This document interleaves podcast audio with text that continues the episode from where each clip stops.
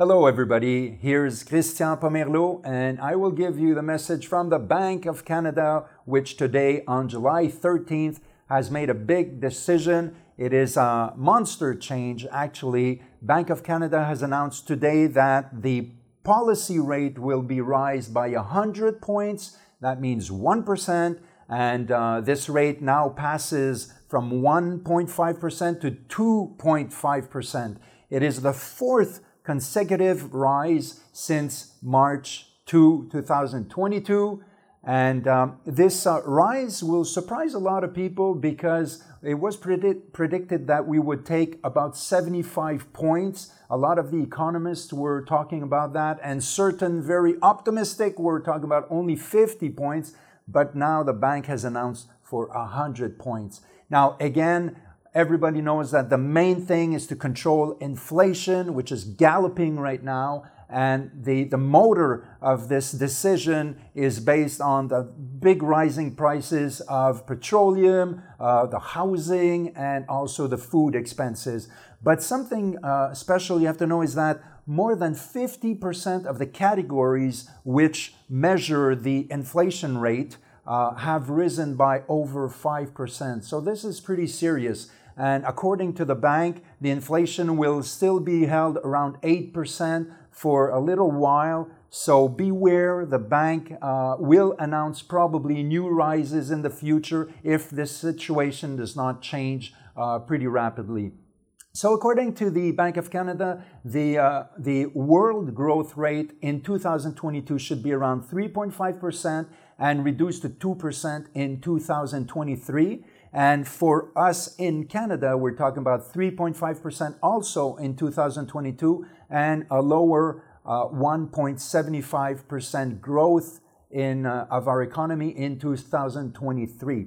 Now, what's happening in the world? First of all, the tightening of all the monetary policies uh, have effects everywhere in the world. The consequences of the war in Ukraine uh, uh, have a lot of uh, create a lot of pro- pro- uh, problems with transportation and getting products here, and make a lot of give a lot of inflation pressure all over the world. And um, there's also China. Uh, which has uh, economical uh, slowdown, very important, and it slows down the, the whole world economy. Uh, they are so contained into their zero COVID uh, situation. But right now, there's a little bit of light uh, at the end of the tub- tunnel because they're starting to uh, take restraints uh, orders uh, away. So things could get a little better, and this will take pressure off all the, the, the sector of the manufacturing. but on the other side, it may create pressure again on energy. Uh, also with the uh, European Union, which has an embargo on the Russian petroleum. So, in this context of very high inflation and uh, a tense uh, market uh, workplace, and also the all the tightening uh, from the Federal Reserve, the Bank of Canada, and other central banks, it could create some economies to slowly um, swift uh, switch into a recession situation, which we try to avoid.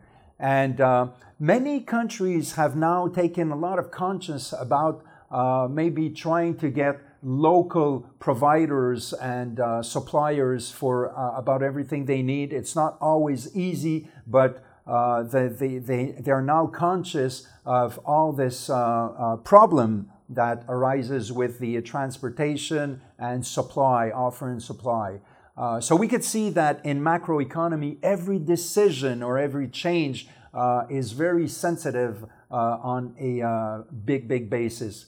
Now, what happens in the United States? They have a solid slowdown of their economy with an inflation which is extremely high at about 9.1% as measured in June and the Fed has made a big change lately with uh, also rising, rising their base interest rates. Uh, however, there are some announcements now that say that the Fed may uh, be a little moderate uh, in the in the next uh, raises that they had announced before. So we will see what's going to happen. Uh, and the, uh, the trust um, in the, of, of the uh, consumers and the investors is really, really at its lowest. This is not good news. Consumption is slowing down and may even hit a wall. So they have to really check their things get their economy rolling. Uh, the National Bank of Canada has estimated that the US economic growth in 2022 should be around 2.1%. Now, on this side of the border in Canada, we have an economy which is still pretty dynamic uh, with uh, a uh, demand which is way higher than whatever the supply could be. So the offer is, is much lower.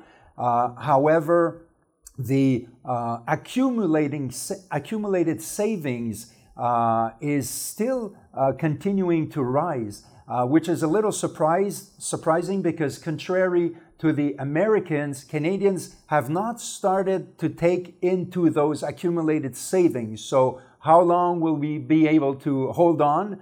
And also the uh, work market is so great. Uh, so this is very strong and uh, the finances of uh, most of our business is pretty satisfying. And uh, we also have a, a very uh, big strength in the sector of natural resources. So, all these elements together will probably reduce or, or slow the risk of us being in recession. And there are all the same ingredients also that are reunited for the Bank of Canada to apply a very severe uh, po- uh, monetary policy as they have done with this major uh, rise. So, what they will be looking at uh, in the near future is the sensitivity of this policy uh, in the context of the household debt, which is very, very high in Canada. So, and very sensitive also with the real estate market. So, how long will it take before uh, the Canadians will start picking in their uh, accumulated reserves, and how long will will it stay? So, unfortunately, unfortunately, on the other side, also uh, bankruptcies has risen uh, a little more after being at its lowest during the pandemic.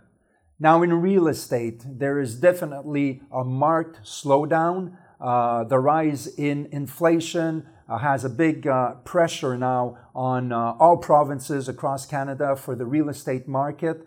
And even the big cities, which weren't really affected, which resisted for a little while, uh, now live the effects of the rising rates. And uh, so the real estate uh, housing market is directly affected by the exploding rates in, in borrowing. So it, it creates a uh, slowdown and a reduction in existing home sales, which are now at a level, uh, the pre pandemic level. And also, there is a, uh, a, reduction of about 12% of the uh, prices, which is anticipated uh, right now till the end of 2023 in Quebec.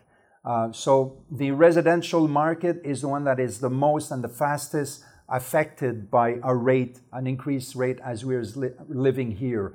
Um, multi-residential uh, market is uh, often based on the uh, CMB, which is the Canadian Mortgage Bond, and we have seen a very important rise in this rate in the last year. Uh, as an example, the CMB was oscillating around 1.20 uh, at, at, at this date last year. And right now we have a base CMB at about 3.65, which is three times uh, bigger. So it, it does have a change.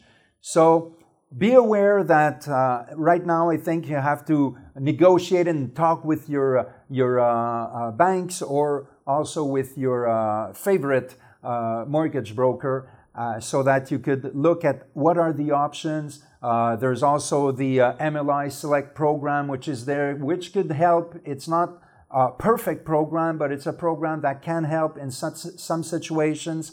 Uh, and then it's studying the files. I think the real estate will always be ongoing. It's just a slowdown right now. We have to look at the next months to see the impact of all this. Really, I hope that this little capsule uh, was uh, satisfying, satisfying for you and that you've learned something. Do not hesitate to contact me if you'd like to discuss uh, commercial financing or multi-residential financing or even the new MLI Select uh, CMHC program. I could be uh, joined uh, at my email at christian.pomerleau at pmml.ca.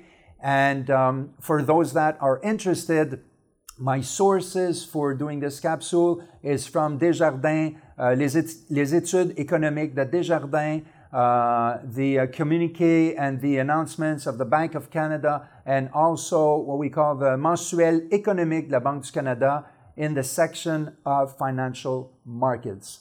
Have a great day.